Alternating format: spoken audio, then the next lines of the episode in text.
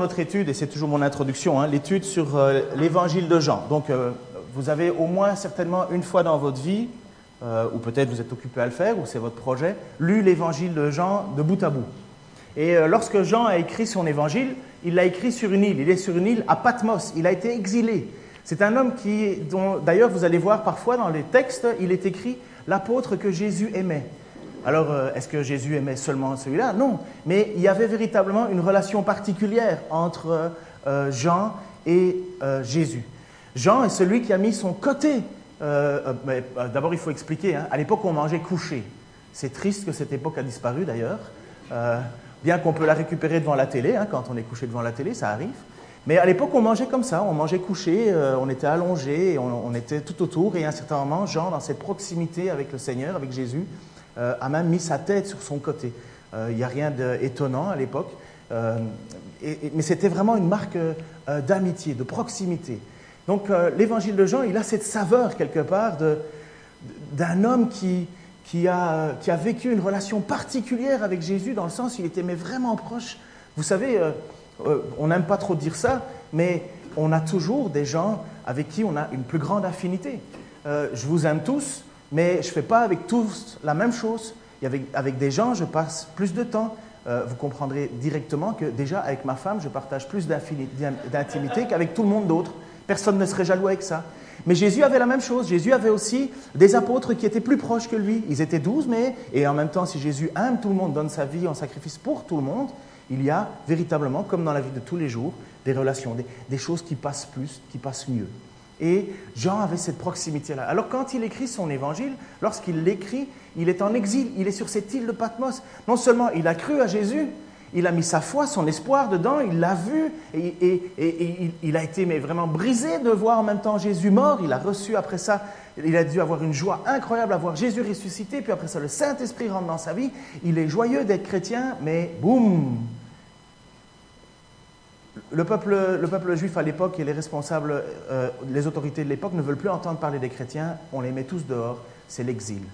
Et Jean est exilé lui-même sur une île, et c'est une île qui n'est pas très agréable, c'est une île fermée, et il écrit en se remémorant certainement tout ce qu'il a vécu. Mais en même temps, le but, c'est pas de faire l'apologie de son ami, c'est de transmettre fidèlement le message qu'il a reçu. Et ce qu'on étudie aujourd'hui, dans l'Évangile, c'est le chapitre 9, 9, 1 à 41, et c'est le passage où Jésus va guérir un aveugle. Alors, je le sais, pour certains, euh, il y a la question que la guérison qui compte. Mes amis, si on ne s'arrête qu'à ça, on rate le message. Ça ne veut pas dire qu'il ne l'a pas fait, ça ne veut pas dire que la guérison n'existe pas. Mais si on ne regarde que ça, on ne comprend pas l'objectif. Et vous allez voir pourquoi je me permets de parler de cette manière-là. Et je suis le premier à mettre tout mon espoir en Dieu pour la guérison, et heureusement en même temps dans les médecins, et en même temps dans tout l'ensemble, parce que Dieu utilise toutes ces choses-là. Mais l'apôtre Jean veut nous faire témoigner quelque chose, veut nous faire comprendre quelque chose qui est au-delà d'un aveuglement physique. Et vous allez voir au fur et à mesure de ce qu'on va avancer dans ce passage-là, j'espère que ça va devenir clair pour vous. Il va y avoir un petit passage aussi vidéo euh, parce que je me suis dit, tiens, est-ce que je pourrais lire, euh, lire tout le passage euh, de 1 à 41 Mais non, il y a quelque chose de tout nouveau qui est en train d'arriver. Il y a un nouveau film sur l'histoire de Jésus qui est en train de sortir, qui est excessivement bien fait. Et ça s'appelle L'Humour Project. pour le moment, c'est en anglais. On le trouve sur Netflix traduit en français. Et dans l'avenir, il va y avoir euh, l'évangile de Marc qui va être fait, l'évangile de Luc qui va être fait, l'évangile de Matthieu et l'évangile de Jean est déjà fait. Vous allez être étonné parce que certainement dans votre tête, vous voyez dans votre vie un beau Jésus. Un Jésus avec une peau pas de bouton. Un Jésus avec une rasée proprement.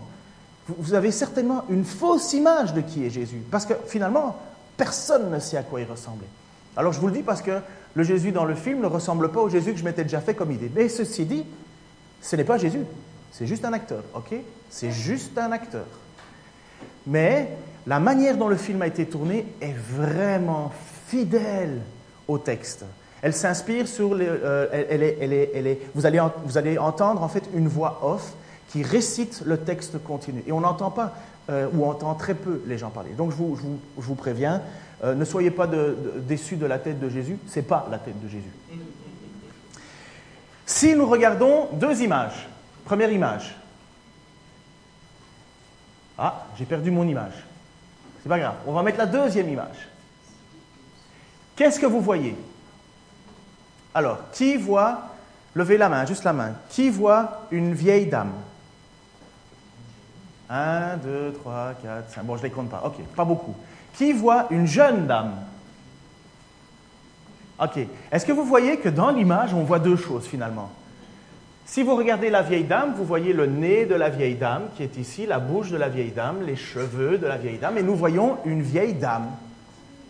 Mais si vous regardez autrement, nous voyons le collier d'une belle dame, la tête légèrement tournée d'une vieille dame et de la jeune dame et l'oreille d'une jeune dame avec une petite plume. Vous le voyez, les deux dames maintenant? Vous voyez que, en fait, on peut regarder une chose et en voir plusieurs. Certains n'auront pas vu la jeune dame tant qu'on leur, a, dit, et l'autre n'auront pas vu la vieille dame tant qu'on leur a pas dit. En fait, nous allons voir ce matin dans l'évangile de Jean que pour nous, finalement, ici, tout le monde voit plus ou moins bien. Vous avez peut-être besoin de lunettes pour voir mieux, mais vous pouvez peut-être voir bien de loin, bien de proche ou inversement. Euh, c'est cruel de voir qu'au fur et à mesure que l'on vieillit, on voit de moins en moins bien. Et d'ailleurs, pour tester votre vue, prenez les petites piles de montres et lisez ce qui est écrit. Si vous ne savez pas le lire, c'est que vous êtes bon, vous êtes sur le chemin de vieillir. Parce que l'ennui, avec les petites piles, c'est que si tu veux voir, et les yeux, c'est qu'en général, tu recules les choses pour les voir mieux avec l'âge. Enfin, en tout cas pour moi. Mais c'est tellement petit qu'au plus je la recule, je vois encore moins. Alors, c'est là. Donc, euh, merci à ceux qui ont inventé les lunettes et la loupe. Alors, nous ici, ce matin, je ne pense pas qu'il y a quelqu'un qui est aveugle. Ça peut arriver qu'on devienne aveugle. La cécité arrive. Euh, on peut devenir aveugle suite à un accident. On peut devenir aveugle suite à une maladie. On peut devenir aveugle suite à, la vieillesse. Mais c'est encore différent lorsqu'on est aveugle, lorsqu'on est sans jamais avoir vu de sa vie. Quelqu'un qui, qui devient aveugle au fur et à mesure sait ce que c'est que la lumière et la nuit. Il sait faire la différence entre l'obscurité et la lumière. Il sait faire la différence dans les reliefs. Il sait faire la différence entre les, plus ou moins les couleurs. Mais quelqu'un qui n'a jamais vu la lumière, qui n'a jamais vu de sa vie, il ne sait pas ce que c'est la lumière. Il ne sait pas ce que c'est le soleil. Il en ressent les effets. Il ne sait pas ce que c'est que la beauté d'une fleur. Il ne, il ne, le sait pas. Il ne peut pas se l'imaginer. Il ne l'a jamais vu. Il ne peut entendre que ce qu'on va lui décrire. Et Jésus est, à un certain moment, et c'est la suite de nos évangiles, on est au chapitre 8, Jésus est dans le temple. Et il a passé énormément de temps à discuter avec les responsables religieux qui, lui, à un certain moment, sont tellement fâchés contre lui qu'ils veulent lui jeter des pierres, comme on jette des pierres sur un chien. Pourquoi? Parce que Jésus leur a déclaré quelque chose. Jésus leur a déclaré au chapitre 8, Je suis la lumière du monde, celui qui me suit ne marchera pas dans les ténèbres, mais il aura la lumière de la vie. Et à un certain moment, Jésus va même dire aux responsables religieux qui étaient là, Je suis. Et ça, c'était le blasphème absolu, parce que ça voulait dire que Jésus disait qu'il était Dieu. Donc, on met, on met la table pour comprendre un peu ce qui va se passer après. Donc Jésus déclare qu'il est la lumière du monde et que celui qui le suit ne marchera pas dans les ténèbres, mais il aura la lumière de la vie. Et il est face maintenant à des responsables religieux qui ne voient pas. Ils voient, mais ils ne voient pas. Un peu comme la première image qu'on a vue au départ, ils voient une chose, mais ils ne voient pas l'autre. Et Jésus va être là, en train de leur parler de réalité spirituelle, alors qu'eux ne regardent que des principes humains.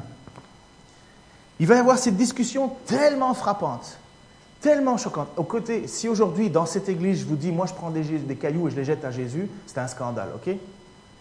Mais le Fils de Dieu, le, Dieu fait homme et marche au milieu des hommes, arrive au milieu de son peuple, devant les responsables religieux qui devaient normalement l'attendre, l'enseigner, préparer le peuple à sa venue, prennent des cailloux et sont prêts à lui jeter comme si on le jetait à un chien. Pour nous, Jésus, c'est le Seigneur, c'est le Sauveur, on, lui, a chanté ce matin. même, sans les images, parce qu'on s'était trompé dans les PowerPoint, mais même sans les images, on le chante. Enfin, sans les paroles. On chante Dieu, on glorifie Dieu, on prie Dieu, on met notre espoir en Dieu. Eux prennent des cailloux et lui jettent. Mais comment se fait-il qu'il y a cette si grande différence, ce fossé au milieu? Comment nous pouvons dire que nous voyons en Jésus-Christ le Seigneur et eux ne voient qu'un imposteur qu'il faut tuer. Comment se fait-il qu'il y a d'un côté ces gens qui voient et d'autres ceux qui ne voient pas? L'apôtre Jean a écrit son évangile environ entre 85 et 95 euh, après Jésus-Christ. Donc c'est très difficile de dater exactement euh, euh, le jour où ça a été écrit et finalisé finalement, mais on, situe, aujourd'hui on, situe ça dans cette tranche d'années-là. Et donc quand il a écrit son évangile, il l'a écrit environ 60 ans ou, ou, ou 50 ans après les événements finalement. Et il choisit des textes. Il choisit. D'ailleurs, il dit, Jésus a accompli beaucoup de choses qui seraient impossibles de mettre dans les livres. Mais donc, il choisit ce qu'il veut nous dire. Le Saint-Esprit est là. Hein. Le Saint-Esprit est là pour inspirer les textes à Jean. Mais il, fait le résumé de tout ce qu'il a vu, de tout ce qu'il a entendu, de tout ce qu'il a, il, a, il a attesté, et il veut nous faire comprendre quelque chose avec cela. Jésus a accompli énormément de signes. Et Jean va utiliser non pas le mot miracle la plupart du temps, mais le mot signe. Parce que pour Jean, ce sont des signes. Jean chapitre 9, euh, verset 2 nous parle d'une situation. Tu peux mettre l'image suivante, s'il te plaît? Jésus marche à Jérusalem et voit un aveugle, né, euh, euh, aveugle de naissance en train de mendier. Et les disciples sont là et ils lui disent, mais Seigneur, et il va poser la même question que nous posons. Mais pourquoi les handicaps? Pourquoi les gens peuvent naître handicapés? Pourquoi est-ce que celui-là est né aveugle finalement? Mais quel est le problème? D'où ça vient? Est-ce que c'est sa faute? Est-ce que c'est lui qui a commis le péché? Ou est-ce que ce sont ses parents puisqu'il est né aveugle? Donc forcément, ce serait le péché de ses parents. Et finalement, les, les apôtres posent cette question comme presque à l'époque, on répondait. Comme les amis de Job ont répondu Ah ben forcément, c'est lié au péché, c'est lié à la faute. Attention ici, il ne faut pas se tromper en tant que chrétien. Tous les péchés, euh, toutes les infirmités ne sont pas dues au péché, mais l'inverse n'est pas vrai non n'est pas faux non plus. Dans l'épître de Paul aux Corinthiens, voici ce qu'il écrit au sujet de chrétiens qui se conduisent mal, qui vivent mal. Tu peux mettre l'image suivante? Et c'est au sujet de mal prendre la Sainte Sainte. Et je vous ai déjà expliqué que mal prendre la Sainte Sainte, c'est pas de dire oh, est-ce que j'ai vécu une bonne journée avec Jésus, une bonne semaine, est-ce que je suis un peu hypocrite ou pas? On l'est quasi tous. Mais non, c'est la façon dont je règle ma vie avec mes frères et sœurs. Est-ce que je vais prendre le symbole qui nous unit et finalement je suis en colère contre toi, contre toi, contre toi, je te pardonne pas, toi certainement pas, je te pardonne pas, et après ça on va prendre la Sainte Sainte et on va dire Ah, merci Seigneur Jésus pour avoir donné ta vie pour moi, et puis les autres, je m'en fous. Ça, c'est une condamnation de Seigneur. Parce que justement, la désunité, c'est ce que Jésus ne veut pas voir. Et voilà pourquoi est-ce que l'apôtre Paul, à un certain moment, dit que chacun donc s'examine lui-même, et qu'ainsi il mange du pain et boive de la coupe, car celui qui mange et boit sans discerner le corps, l'Église, mange et boit un jugement contre lui-même. C'est pour cela qu'il y a parmi vous beaucoup d'infirmes et de malades, et que plusieurs sont morts. Si nous nous examinons nous-mêmes, nous ne serions pas jugés. Mais quand nous sommes jugés, c'est le Seigneur qui nous corrige afin que nous ne soyons pas condamnés avec le monde. Et voici pourquoi je vous dis que c'est une question collective. Ainsi, le résumé de ceci, ainsi mes frères et sœurs, lorsque vous vous réunissez pour le repas, attendez-vous. C'est parce qu'à l'époque, les gens ne s'attendaient pas. C'était chacun pour soi et Dieu pour tous. Alors que l'apôtre Jean va clairement définir, tu dis que tu aimes Dieu mais que tu n'aimes pas ton frère, tu es un menteur. Comment est-ce qu'on peut savoir que nous appartenons à Dieu? À l'amour que nous avons les uns pour les autres. Et ça, c'est un effort. Hein. Ça, c'est un effort. Dans euh, Jean chapitre... Euh, euh, non, acte, pardon, acte 3, 5, chapitre 5, verset 3 à 5, la fameuse histoire d'Ananias et Zaphira. Vous vous souvenez? Ils ont vendu un champ parce qu'à l'époque, il y avait un élan de générosité dans l'Église et les gens vendaient leur terrain pour pouvoir faire en sorte d'avoir des liquidités et faire en sorte que chacun mange et boive à sa faim, parce qu'il y avait des besoins. Et les gens le faisaient naturellement. Sauf que Ananias et Zaphira ont décidé de vendre un champ, ce qu'ils avaient le droit de faire, et de donner l'argent, et ce qu'ils avaient le droit de faire, sauf qu'ils avaient menti. Ils avaient certainement vendu le champ, peut-être on va dire quoi, 100 000, on, va, prendre un chiffre au hasard, 100 hein, 000 euros, et alors ils arrivent devant les apôtres et ils disent Oui, on a vendu le champ 75 000 euros. Mais l'apôtre Pierre lui dit, mais tu fais ce que tu veux de ton argent, mais pourquoi tu mens au Saint-Esprit? Et bien souvent, euh, on peut agir comme ça. Sauf que voilà ce que lui dit Pierre. Ananias, pourquoi Satan a-t-il rempli ton cœur au point que tu aies menti au Saint-Esprit et gardé une partie du prix du champ? Si S'il n'avait pas été vendu, ne te restait-il pas? Et l'après avoir vendu, n'avais-tu pas le droit de disposer du prix? Comment as-tu pu former un tel projet dans ton cœur? Ce n'est pas à des hommes que tu as menti, mais à Dieu. Quand Ananias entendit ces paroles, il tomba et expira, mort. Une grande crainte s'empara de lui. Alors dire que il n'y a pas de souffrance et pas de péché et pas de blessés ou de mort à cause du péché, ce serait faire mentir ces textes-là. S'il y a bien des gens malades, s'il y a bien des gens infirmes, s'il y a bien des gens qui sont morts dans l'Église, c'est parce que le Saint-Esprit les a fait mourir ou rendus malades, afin de faire en sorte, vous savez quoi, ça va être un peu dur ce que je vais vous dire, mais parce que des gens à l'époque étaient source de division, Dieu les a fait mourir. Parce que des gens étaient source de division, Dieu les a rendus malades et les a calmés un petit peu dans leur orgueil. Parce que la maladie, ça calme l'orgueil, hein, vous savez ça. Mais voilà que le Saint-Esprit a fait ça dans le but de protéger l'Église. Et voilà que la même chose pour, au, sujet d'Ananias et Zaphira. On est dans l'Église naissante. Boum, un péché. Je vous assure, mes frères et sœurs, et vous le savez autant que moi, si maintenant quelqu'un dirait un mensonge et qu'il mourrait, je peux vous assurer qu'on aurait de la crainte dans notre cœur. Hein. On réfléchirait à deux fois avant de dire un mensonge nous-mêmes. Et c'est exactement ce qui est arrivé euh, au milieu des frères et sœurs chrétiens à l'époque, les premiers. Une grande crainte s'empara d'eux. Une grande crainte, non pas une peur, mais de dire Ouh là là, c'est sérieux là. C'est sérieux. Heureusement, dans sa grâce, ça n'arrive plus. Mais parfois, ça serait bien. Mais je ne le souhaite pas non plus. Alors voilà, donc juste pour vous dire que ce serait faux de croire que le péché n'entraîne pas la maladie. Parce que la question des apôtres, c'est mais qui a-t-il péché Qui a péché? Lui qui est aveugle-né ou bien ses parents? C'est lequel? Et Jésus va leur dire, non, non, non, non. Jésus leur répondit, chapitre 9, versets 3 et 5, ce n'est pas, ce n'est pas que lui ou ses parents aient péché, mais afin que les œuvres de Dieu soient manifestées en lui. Il faut que je fasse, tandis qu'il est jour, les œuvres de celui qui m'a envoyé. La nuit vient où personne ne peut travailler. Pendant que je suis dans le monde, je suis la lumière du monde. Juste ce petit passage doit nous éclairer sur le but de cette rencontre entre cet aveugle-né et Jésus. Le but de la rencontre, oui, cet homme va être guéri, oui, cet homme va voir de nouveau, mais le but de la rencontre, c'est ceci. Il faut que je fasse, tandis qu'il est jour, les œuvres de celui qui m'a envoyé. La nuit vient où personne ne pourra travailler. La nuit vient, c'est le moment où Jésus va être euh, attaché, il va être pris, il, va être, il ne pourra plus euh, euh, voyager dans la ville, il ne pourra plus guérir comme il le fait. La nuit vient et il faut, il faut qu'il fasse ses œuvres, il faut qu'il les fasse. Pourquoi? Parce que Jésus, qui marche dans la ville, qui marche un peu partout dans la région, il est la lumière. Il est la lumière et il vient pour le confirmer, pour l'affirmer. Jésus sait qu'il va quitter cette terre, il le sait. Jésus va donner après ça les pouvoirs aux apôtres de faire des choses extraordinaires aussi. Il va donner à certains, à travers des dons spirituels, il va donner des dons à des gens. Euh, non pas donner des gens, mais donner des dons à des gens. Et le don peut partir aussi. C'est là qu'on va élire des gens, mais il peut donner des dons.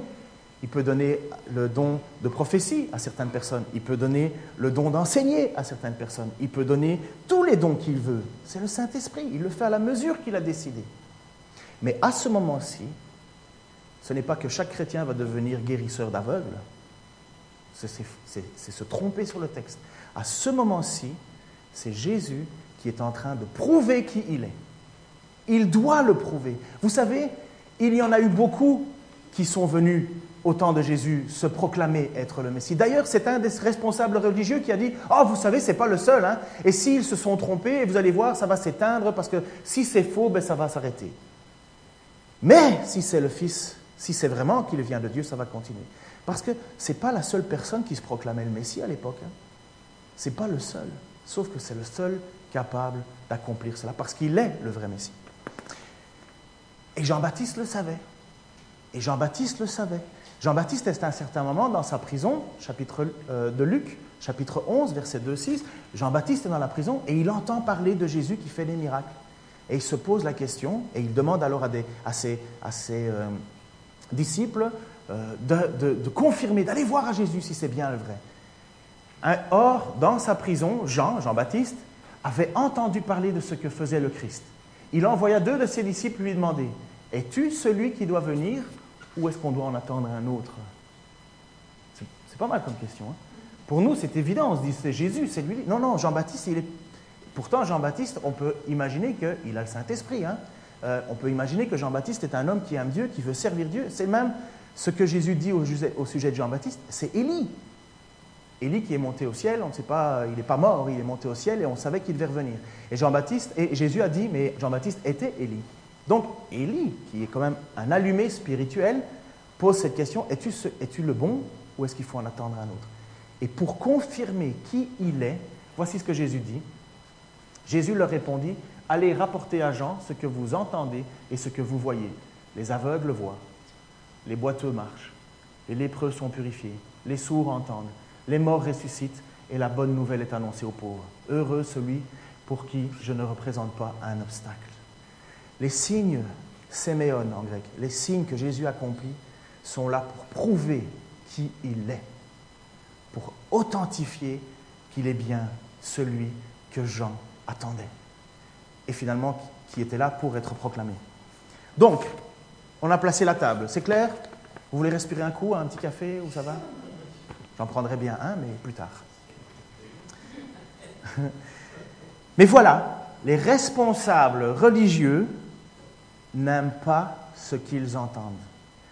Ils n'aiment pas savoir que Jésus a guéri un aveugle. Mais pour nous, ce serait la fête. Mais pour eux, non. Pourquoi? Parce que Jésus a fait cela un sabbat, un jour de sabbat. Et pour eux, ils sont cloisonnés dans une loi et ils ne voient pas qui est Jésus. Ils sont, ils coincés dans leur boîte. Ils ont le cœur dur, sec. Et on a vu la semaine suivante que la raison, finalement, c'est parce qu'ils ont comme père Satan. Satan qui s'oppose à la parole de Dieu. Et voilà que euh, les responsables ne voient pas ce que les autres voient. Ils vont interroger deux fois l'homme guéri, en lui disant, mais est-ce que tu étais vraiment né euh, aveugle de naissance? Euh, Oui, oui, oui, je le suis. Deux fois, ils l'interrogent. Ils vont même jusqu'à demander à ses parents, et c'est normal, parce que l'enfant, il ne peut, il peut, pas, il peut pas dire à partir de quel âge euh, il était aveugle ou pas. Les parents disent, oui, oui, quand, depuis qu'il est né, il est aveugle. Parce qu'à l'époque, il y avait déjà eu des guérisons de gens qui avaient été aveugles, mais comme si c'était quelqu'un qui avait perdu la vue et puis l'avait retrouvé. Je ne sais pas si vous êtes déjà arrivé, mais il y a des gens qui ont pris des maladies et puis à un certain moment, la vue est réapparue. Mais dans l'histoire l'histoire du peuple hébreu, jamais on n'avait entendu un aveugle de naissance retrouver la vue. On n'avait jamais entendu ça. Et c'est pourquoi les pharisiens, les, responsables, veulent savoir si oui ou non c'est bien de naissance. Si ce n'est pas, si pas une, une, entourloupe, ils veulent être certains. Ça les, ça les, on dit ça en Belgique, ça les chicote. Je ne sais pas si on dit ça ici bon, vous avez un mot belge en plus à mettre dans votre dictionnaire de je parle bien français international. Mais ça les chicote, ça les embête et ils veulent savoir. Alors maintenant, on va regarder notre petit film euh, qui va nous montrer, euh, pendant, ça dure environ 7 minutes, qui va nous montrer le récit de ce qui se passe. Et c'est très très bien fait.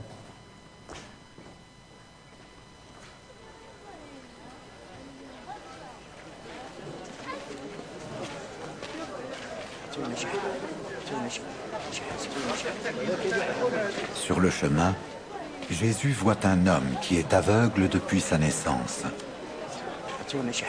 Les disciples de Jésus demandent, Maître, cet homme est aveugle depuis sa naissance, donc qui a péché, lui ou ses parents? Jésus répond, ni lui ni ses parents. Mais puisqu'il est aveugle, on va reconnaître clairement que Dieu agit pour lui. Pendant le jour, nous devons accomplir le travail de celui qui m'a envoyé. La nuit arrive et personne ne pourra travailler. Pendant que je suis dans le monde, je suis la lumière du monde.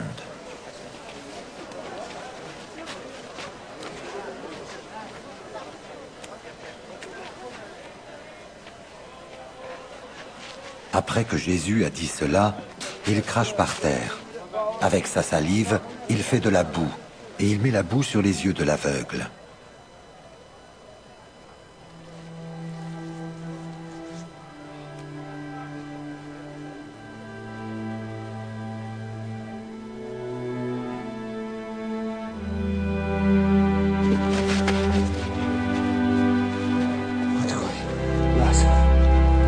Ensuite, il lui dit Va te laver dans l'eau à Siloé.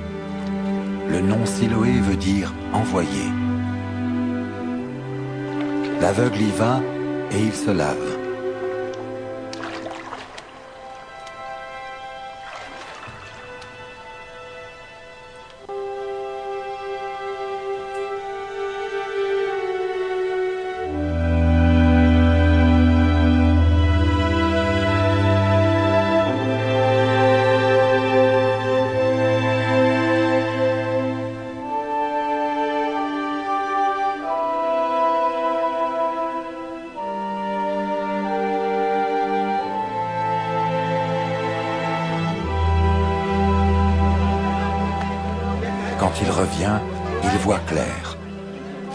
Était un mendiant. Ses voisins et ceux qui avaient l'habitude de le voir avant disent Est-ce que ce n'est pas l'aveugle qui était assis et qui mendiait? Les uns disent Oui, c'est lui. D'autres disent Non, c'est quelqu'un qui lui ressemble. Mais l'homme dit C'est bien moi. Alors les gens lui demandent Tes yeux se sont ouverts comment? Il répond L'homme qu'on appelle Jésus a fait de la boue. Il l'a mis sur mes yeux et il m'a dit Va à Siloé et lave-toi. J'y suis allé, je me suis lavé, maintenant je vois clair. Les gens lui demandent Où est-il cet homme? Il répond Je ne sais pas. On conduit chez les pharisiens l'homme qui avant était aveugle. Le jour où Jésus a fait de la boue et a ouvert les yeux de l'aveugle, c'était le jour du sabbat. Les pharisiens, eux aussi, demandent à l'homme tu vois clair maintenant? Qu'est-ce qui s'est passé? L'homme leur dit, il m'a mis de la boue sur les yeux. Je me suis lavé et maintenant je vois. Quelques pharisiens disent, l'homme qui a fait cela ne vient pas de Dieu. En effet, il ne respecte pas le jour du sabbat. Mais d'autres disent, un homme qui est pécheur ne pourrait pas faire des signes aussi étonnants. Les pharisiens ne sont pas d'accord entre eux. Alors ils demandent encore à l'homme qui était aveugle, et toi, Qu'est-ce que tu dis de celui qui t'a ouvert les yeux? Il répond, c'est un prophète. Mais les chefs juifs ne veulent pas croire que cet homme était aveugle et que maintenant il voit clair. C'est pourquoi ils font venir ses parents et ils leur demandent, Est-ce que cet homme est bien votre fils? Vous dites qu'il est aveugle depuis sa naissance, maintenant il voit. Qu'est-ce qui s'est donc passé? Les parents de l'homme répondent, nous le savons, c'est bien notre fils, et il était aveugle depuis sa naissance. Maintenant il voit clair, mais ce qui s'est passé, nous ne le savons pas. Qu'il lui a ouvert les yeux, nous ne savons pas. Interrogez-le, il est assez grand, il répondra lui-même. Les parents disent cela parce qu'ils ont peur des chefs juifs. En effet, ceux-ci se sont déjà mis d'accord. Ils vont chasser de la maison de prière tous ceux qui affirment Jésus est le Messie. C'est pourquoi les parents de l'homme disent Il est assez grand, interrogez-le. Alors pour la deuxième fois, les pharisiens appellent l'homme qui était aveugle et ils lui disent, Dis la vérité devant Dieu, nous, nous le savons. Celui qui t'a guéri est un homme pécheur. Il leur répond, Je ne sais pas si c'est un pécheur, mais je sais une seule chose, j'étais aveugle et maintenant je vois clair. Il lui demande, Qu'est-ce qu'il t'a fait? Comment est-ce qu'il t'a ouvert les yeux? L'homme leur répond, Je vous l'ai déjà dit, mais vous ne m'avez pas écouté. Vous voulez l'entendre une deuxième fois? Pourquoi donc? Vous avez peut-être envie de devenir les disciples de Jésus, vous aussi? Alors ils se mettent à l'insulter. Ils lui disent, c'est toi qui es le disciple de cet homme. Nous, nous sommes les disciples de Moïse. Nous, nous savons que Dieu a parlé à Moïse. Mais cet homme-là, nous ne savons pas d'où il vient. L'aveugle guéri leur répond, voilà une chose étonnante. Il m'a ouvert les yeux et pourtant vous ne savez pas d'où il vient. Nous le savons, Dieu n'écoute pas les pécheurs, mais il écoute celui qui est fidèle envers lui et qui fait sa volonté. On n'a jamais entendu dire quelqu'un a ouvert les yeux d'un homme qui est né aveugle. L'homme qui fait cela vient de Dieu, sinon il ne pourrait rien faire. Ils lui répondent, Depuis ta naissance, tu es tout entier dans le péché, et tu veux nous apprendre quelque chose? Alors ils le mettent dehors.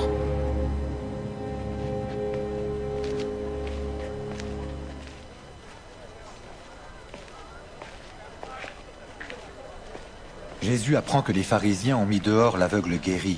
Jésus va donc le trouver et lui dit, Est-ce que toi, tu crois au Fils de l'homme? L'homme lui répond, Seigneur, qui est-ce? Je veux croire en lui. Jésus lui dit, Eh bien, tu le vois. Celui qui te parle maintenant, c'est lui. L'homme dit, Seigneur, je crois. Et il se met à genoux devant Jésus. Ensuite Jésus dit, Je suis venu dans ce monde pour que les aveugles voient clair et pour que ceux qui voient clair deviennent aveugles. Voilà le jugement. Quelques pharisiens sont là, ils entendent les paroles de Jésus et ils lui demandent, Est-ce que nous sommes aveugles, nous aussi? Jésus leur répond, Si vous étiez aveugles, vous ne seriez pas pécheurs. Mais en fait, vous dites, nous voyons clair. C'est pourquoi vous restez des pécheurs. Voilà, c'est bien fait, hein?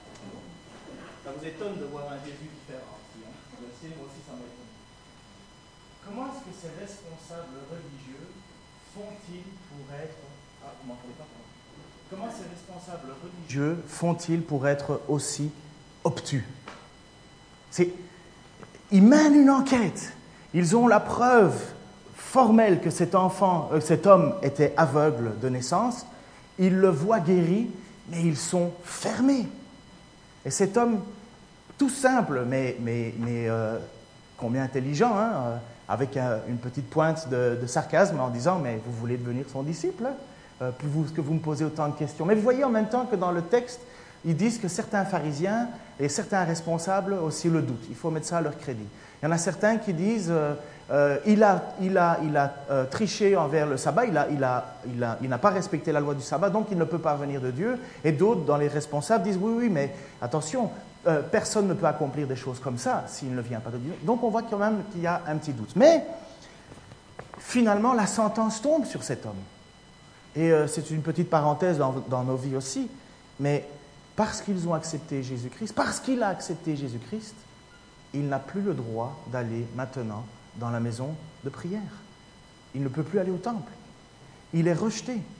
Rejeté de la communauté, rejeté du monde qui était le monde euh, naturel. Tout était tourné autour de, de la vie spirituelle là-bas. Il est rejeté. Tu crois en Jésus? Tu crois dans celui qui t'a guéri? Comment ne pas croire, premièrement? Dehors, rejeté. Les parents de cet homme avaient peur. Et ils ne voulaient pas euh, aller plus loin dans le témoignage en disant, mais, mais demandez-lui, il est assez grand, parce que les gens et les responsables avaient déjà décidé que ceux qui suivraient Jésus seraient rejetés. Et vous savez, c'est une, réalité. Hein. Euh, pour moi, je n'ai pas vraiment vécu ça. Mes parents ne partagent pas forcément ce que je crois, mais je n'ai pas dû sortir de ma maison. Mais il y a des gens qui ont dû, parce qu'ils ont accepté le Seigneur Jésus-Christ, ils ont dû quitter la maison. Et ça arrive encore aujourd'hui et même plus, vous le savez. On a beau maintenant se poser la question, comment ça se fait? Comment ça se fait que, malgré ces évidences, malgré cette preuve, malgré tout cela, ces gens sont incapables de voir? Et à côté de ça, tu as des gens qui sont illuminés, nouvelle vie. J'ai beau tourner honnêtement la, la question dans tous les sens, il faut revenir aux paroles de Jésus. Il faut l'accepter, même si ça nous met inconfortable, parce qu'on a l'impression qu'on est dans une situation où on perd notre initiative. Mais voilà ce que Jésus a déclaré au chapitre 6, euh, verset 44 et chapitre 6, verset 55. Personne ne peut venir à moi à moins que le Père qui m'a envoyé ne l'attire, et moi, je le ressusciterai le dernier jour. Et il ajouta, voilà pourquoi je vous ai dit que personne ne peut venir à moi afin que cela soit donné par mon Père. Honnêtement, pourquoi et comment se fait-il que ces gens qui sont des religieux, qui ont une volonté de suivre Dieu, de plaire à Dieu finalement, parce que toute leur vie est inspirée par ça, ne sont incapables de reconnaître le Messie qu'ils attendent? Vous avez beau le tourner dans tous les sens, c'est incompréhensible. Pourquoi certains le reconnaissent, pourquoi d'autres ne le reconnaissent pas? Et voilà ce que Jésus dit, quelques chapitres avant, trois chapitres avant. Personne ne peut venir à moi, à moins que le Père l'attire. Ah, vous allez vous dire Ah, mais ça, c'est pas chouette hein, pour ceux qui n'attirent pas. Pensez ce que vous voulez.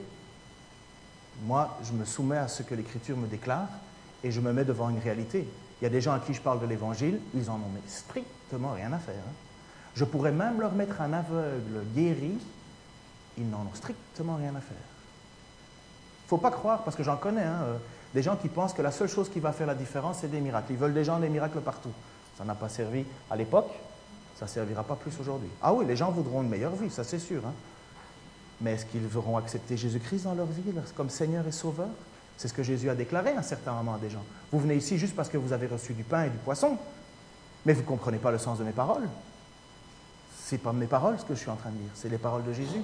Parce que Jésus a une mission bien plus importante que guérir un aveugle. Jésus a une mission bien plus importante que nourrir un estomac. Pour le moment, tant qu'il est au milieu du monde, il est la lumière du monde et il a un message à faire passer. Et Jean-Baptiste a dit, c'est toi ou c'est un autre? Non, non, c'est moi, parce que Jésus va faire quelque chose de plus exceptionnel, de plus extraordinaire, de plus magnifique, c'est qu'il ne va pas faire en sorte que juste une personne voit la vue et la vue. Il va faire en sorte que des millions et des millions aujourd'hui de gens qui proclament Jésus comme Seigneur et Sauveur ont l'assurance de la vie éternelle. Si ce n'est que pour ce monde que nous sommes sauvés, ça ne sert à rien, mes amis. Vous allez vivre 90 ans maximum. Même si vous espérez la régénération constamment, 100% des gens guéris sont au cimetière. 100% des gens guéris sont au cimetière.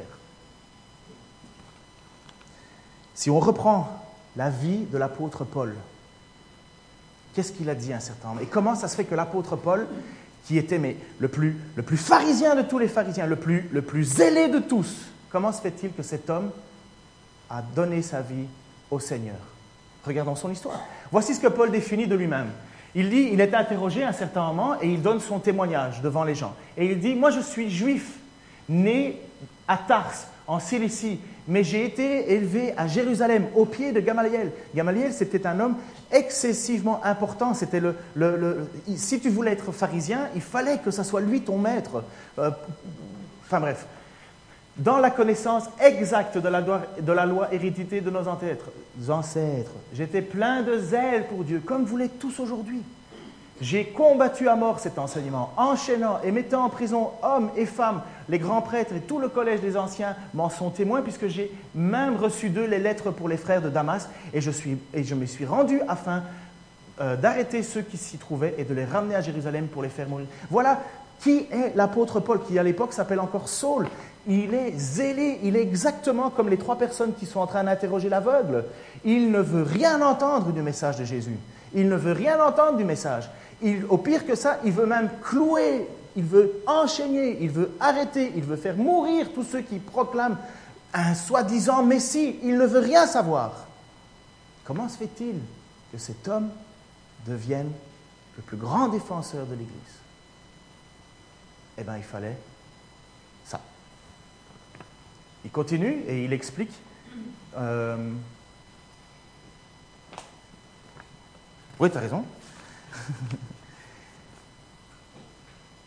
il fallait que s'accomplisse la parole. Jésus leur parla de nouveau et il leur dit, je suis la lumière du monde. Celui qui me suit ne marchera pas dans les ténèbres, mais il aura au contraire euh, la lumière de la vie. Et pendant que je suis dans le monde, je suis la lumière du monde. Il fallait que l'apôtre Paul, comme les autres, soit illuminé par Dieu lui-même. Sauf que pour l'apôtre Paul, il a vécu une conversion que nous ne connaissons pas. Est-ce que j'ai bien le, passage, acte 22, 9 à 16 Parfait, tes lunettes sont bonnes. Donc, parce que j'avais peur de ne pas avoir le passage, mais voici comment matérialiser. Et ça n'arrive pas à tout le monde. Hein. Moi, je ne me suis pas converti, euh, enfin, Dieu ne m'a pas converti de cette manière-là. Hein. Je ne pense pas que certains d'entre vous ont eu ça, mais j'ai déjà entendu des témoignages des gens qui ont qui ont vraiment, dans leur prière, à un certain moment, prié Jésus et ils ont eu comme une, lumière autour de eux. Je les crois, hein, je, n'ai pas de doute, hein, le Seigneur n'est pas limité. Mais voici ce qui s'est passé pour l'apôtre Paul. Donc il est à Damas, il est sur ce chemin avec cette fameuse lettre qui est là pour aller, pour aller enchaîner les chrétiens. Et tu peux mettre l'image suivante, s'il te plaît? Ceux qui étaient avec moi. Donc à un certain moment, il marche, et puis il y a une lumière qui apparaît. Et, et, l'apôtre Paul tombe à genoux. Ceux qui étaient avec moi virent bien la lumière, mais ils n'en entendirent pas la voix euh, de celui qui parlait. Donc, en fait, il y a d'autres qui disent qu'ils ont entendu la voix. En fait, le mot exact, c'est qu'ils ne comprenaient pas. Ils comprenaient pas. Ils savaient bien qu'il y avait quelque chose, mais ils ne comprenaient pas. La lumière, ils l'ont vue. Alors, je dis, que ferais-je, Seigneur? Et le Seigneur me dit, euh, lève-toi, va à Damas et on te dira tout ce que tu dois faire. Comme je ne voyais rien à cause de l'éclat de cette lumière, c'était le passage où il est dit, euh, euh, euh, Saul, Saul, pourquoi me persécutes-tu? Et lui, il a répondu, mais qui es-tu Seigneur? Et il a dit, je suis Jésus que tu persécutes. Boum, il tombe à terre et aveugle. Étonnant. Comme je ne voyais rien à cause de l'éclat de cette lumière, ceux qui étaient avec moi me prirent par la main et j'arrivai à Damas. Or, un nommé Ananias, un homme pieux selon la loi, et que tous les Juifs et, de, et de qui tous les Juifs demeurant à Damas rendaient un bon témoignage, vint se présenter à moi et me dit Saul, mon frère, recouvre la vue. Au même instant, je recouvrais la vue et je le regardais. Il dit, le Dieu de nos pères t'a destiné à connaître sa volonté, à voir le juste et à entendre ses paroles de sa bouche. Ça, juste une petite incursion. En fait, l'apôtre Paul va dire dans l'épître aux, aux Galates qu'il a été enseigné par Jésus-Christ lui-même. Paul n'a pas vu de son vivant Jésus, dans le sens où enfin peut-être, on peut le supposer, mais il n'y a pas de texte qui nous font une rencontre entre Paul et Jésus euh, pendant ce ministère-là. Peut-être peut se sont vus, croisés, mais peu importe.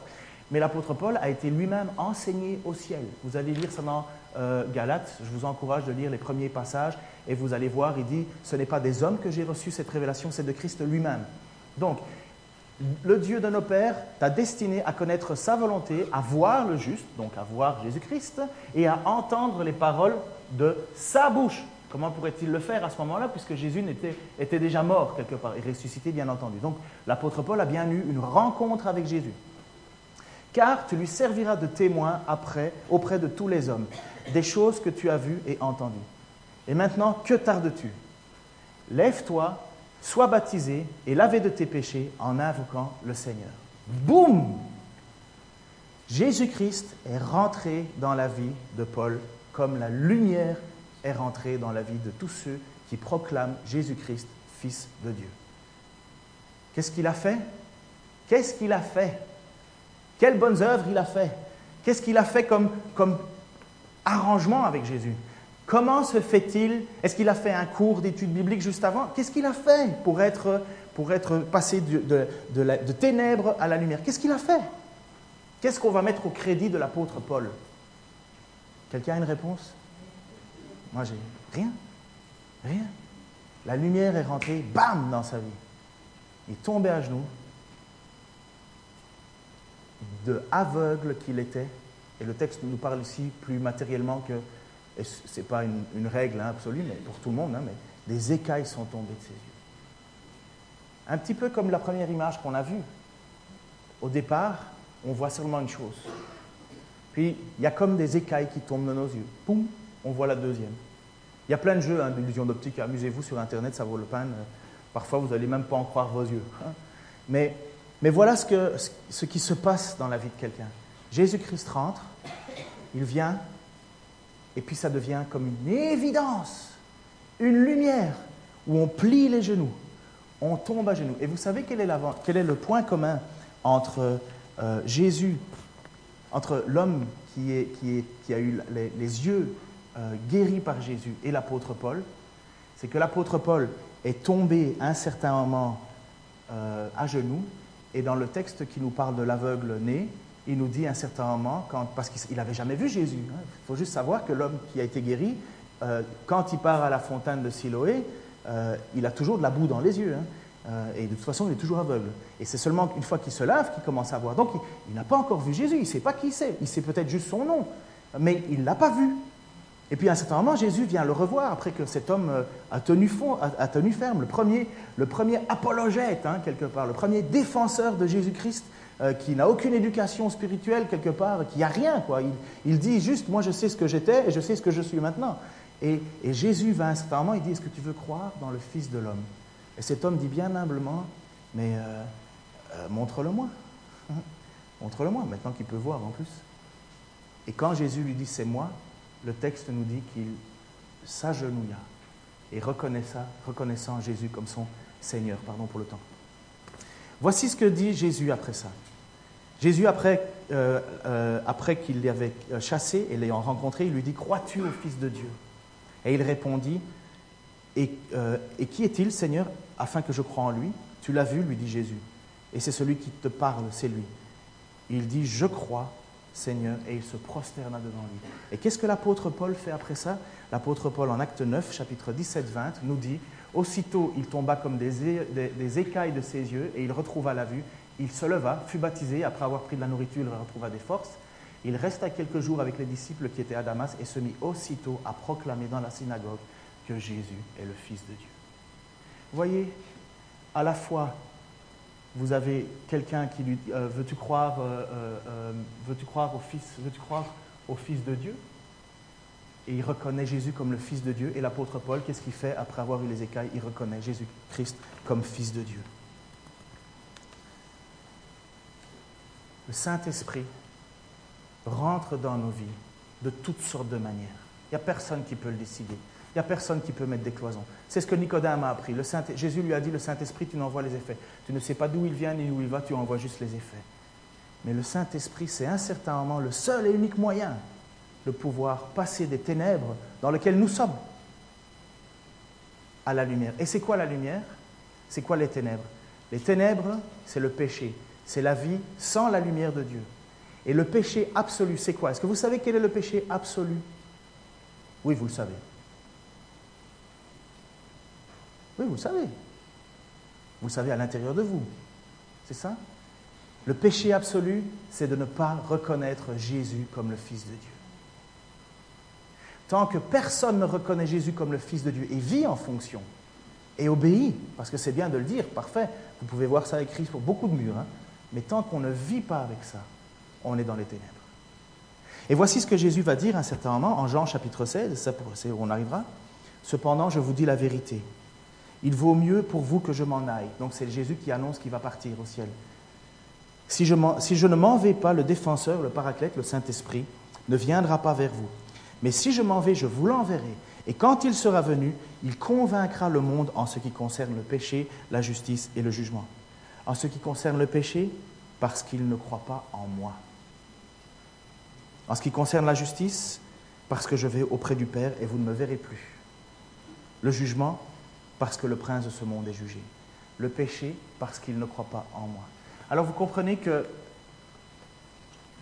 pardon d'être un peu plus long que d'habitude, mais vous avez eu 7 minutes de film. Hein. Euh, vous comprenez l'enjeu? Jésus est mort. Hein. Il a voyagé, il a guéri, il a fait plein de choses, mais il savait qu'il s'en allait. Et il fallait qu'il s'en aille parce qu'il fallait qu'il convainc de péché plein de gens. Il fallait que des gens comme vous et moi aujourd'hui puissions, par le Saint-Esprit, être convaincus que Jésus-Christ est bien le Fils de Dieu et tout ce qu'il a accompli. Parce que si on ne pouvait pas le reconnaître, si nous n'avions pas cette illumination, nous serions encore dans les ténèbres. Nous ne pourrions pas être sauvés. Nous ne pourrions pas, comme l'apôtre Paul, passer de la nuit au jour, de changer de vie, de se faire baptiser et après ça, d'aller proclamer que Jésus est le Fils de Dieu voyez que l'enjeu qui se passe à ce moment-là est crucial pour nous. Et je veux juste prier, et si vous voulez prier après ou dans votre cœur en même temps, faites-le. Mais Seigneur, je te prie, c'est ta parole que nous venons d'enseigner, c'est ta parole que nous venons de voir, Seigneur. Tu nous surprends, tu m'as surpris, tu es rentré dans ma vie, Seigneur, euh, pas de la manière dont tu l'as fait avec l'apôtre Paul, mais, mais tu es rentré dans ma vie comme une lumière, Seigneur. Et aujourd'hui, je reconnais que tu es le Fils de Dieu. Il n'y a personne d'autre que toi. Tu es le seul, l'unique. Il n'y a pas d'autre nom qui devait être envoyé. Tu es comme l'apôtre, euh, comme, comme Jean-Baptiste, qui a eu la confirmation que tu étais bien celui que tu devais être.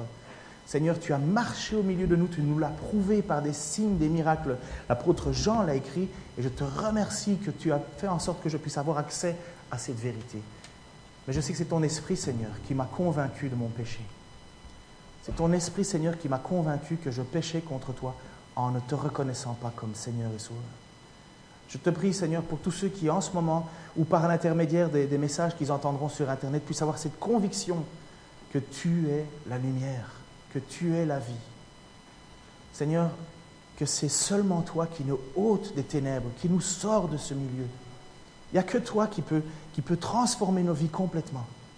Je te prie, Seigneur, aussi pour pour tous ceux d'entre nous qui avons et reconnaissons qui tu es.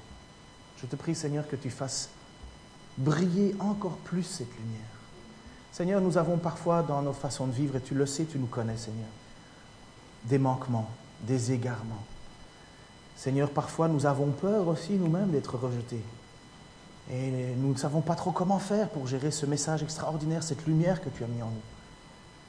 Seigneur, aide-nous transforme-nous, brise les choses qui dans nos vies nous empêchent d'être pleinement dans ta gloire, Seigneur. Père, il y a plein de choses qui nous empêchent. Et le péché nous empêche bien souvent de courir, de courir avec joie ce que tu nous proposes. Seigneur, je te remercie aussi pour tous ceux qui sont dans l'Église et ailleurs, et dans l'Église universelle que tu nous as donnée, qui sont des modèles pour nous, des exemples, des gens qui persévèrent et par leur persévérance, Seigneur, nous encouragent nous-mêmes. Seigneur, je te remercie que tu veilles sur ton Église. Je te prie, Seigneur, pour ceux ou celles qui, en ce moment même, doutent de toi. Et je sais que c'est seulement par ton esprit, Seigneur, et uniquement par ton esprit, que tu peux faire passer de quelqu'un des ténèbres à la lumière. Nous te le demandons comme une grâce encore. Nous savons que c'est ta mission et nous savons que tu nous as laissés sur la terre pour la continuer. Alors reçois encore ce, matin, Seigneur, la louange de nos lèvres. Nous allons te glorifier, te remercier parce que tu nous as fait rentrer et tu nous as fait passer de l'ombre à la lumière. Merci, Seigneur Jésus-Christ. Amen.